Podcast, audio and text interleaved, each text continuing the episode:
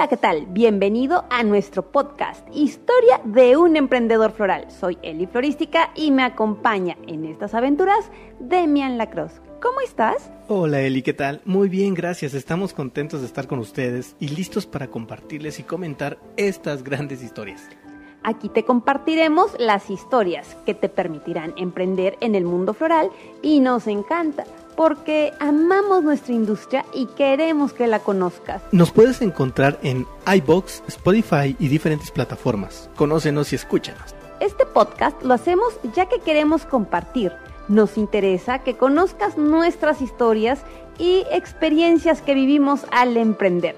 Si tú tienes o quieres un negocio floral, si eres un emprendedor o vas a ser uno de nosotros, esto es para ti. Comenzamos Historia de un emprendedor floral. Capítulo 8. Los talleres y la florería. Cuando empecé a trabajar en mi florería, me di cuenta de que necesitaba a alguien que me ayudara, ya que yo no podía con todo. Entonces me recomendaron a una chica que llegó a ayudarme. Ella también se estaba preparando para ser florista. Y bueno, cuando ella llegó, empezamos a trabajar. Solo que me di cuenta de que su conocimiento de la materia era menor al mío, que seguro donde le estaban preparando estaban dándole la información y la enseñanza un poco más lento o definitivamente muy lento. Así que yo le pedía trabajos de cierta manera y ella no los podía ejecutar. Eso empezó a mermar la relación laboral y un día habló conmigo me comentó. ¿Sabes, Eli? Cuando llegué a tu florería pensé que eras una especie de niña consentida, a la que su marido o papá le estaban poniendo la florería. Pensé que no sabías y también pensé que era un negocio nuevo sin clientes. Bueno, ya no quiso trabajar más en florística, a pesar de que podía aprender más y más junto conmigo.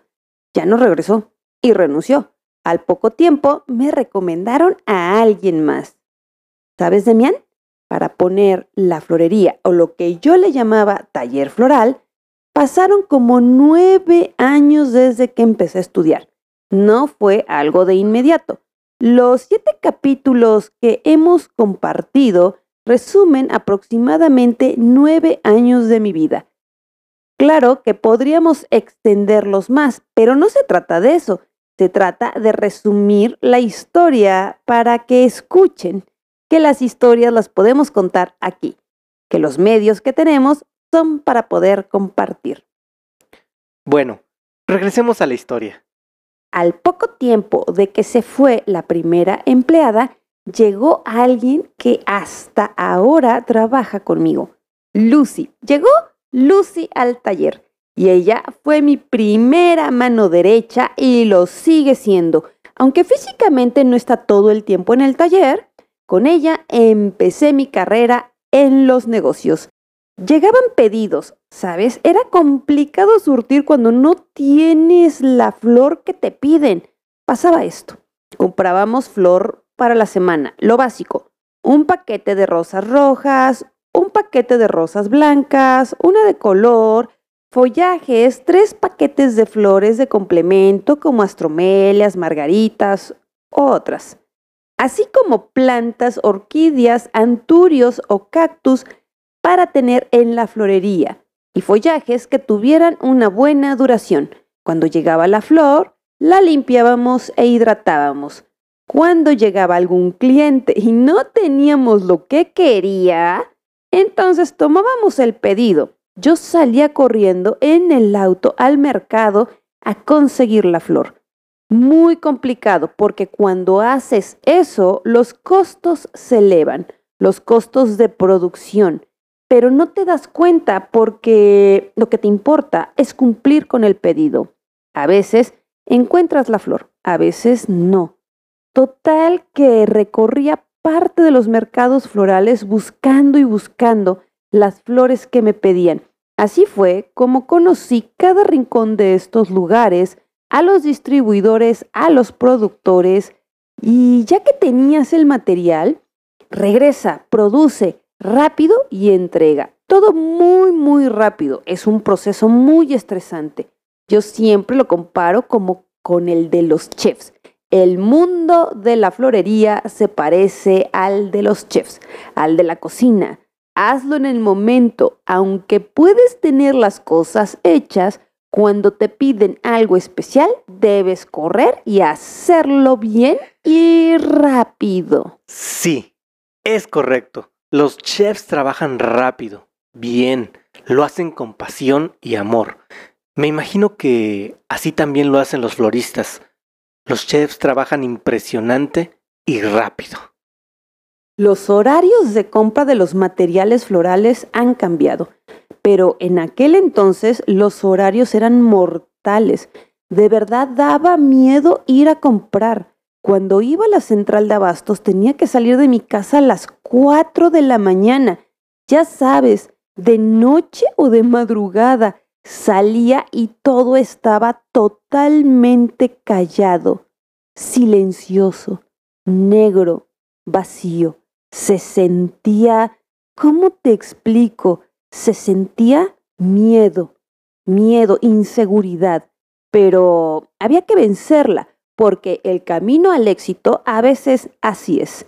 Aprendes a trabajar rápido, bien, a vencer miedos, a hacerlo y a lograr metas que tú te vas imponiendo. Cada temporada, como estaba planificado, íbamos cambiando el escaparate de la florería. ¿Sabes qué pasó desde el inicio, Demián? ¿Qué fue lo que pasó? ¿Lo que estaba planificado? ¿O pasaban cosas que no estaban planificadas? Entraban las personas a preguntar cuánto costaban las clases. En realidad, yo no tenía planificado dar clases. Fue llegando, creo yo, se fue dando me empezó a buscar y también me empezó a gustar. ¿La docencia te buscó? Podríamos decir que llegó a tu vida y que, como lo hemos comentado en otras historias, todo pasa por una razón. Al mismo tiempo que pasaba esto de la florería, yo iba mucho al Jardín del Arte de la Ciudad de México. Siempre me ha gustado todo lo que tenga que ver con esa materia. Arte, diseño, fotografía, museos, todo lo que esté relacionado. Fue en el Jardín del Arte donde tuve los primeros acercamientos con artistas plásticos. Aparte que mi ex suegro tenía una colección de arte increíble. Él conocía a muchos artistas plásticos. Esto nunca estuvo fuera de mi vida mi mamá también es una artista plástica, así que esto siempre ha formado parte de mi vida. ¿Conoces el Jardín del Arte, Demián?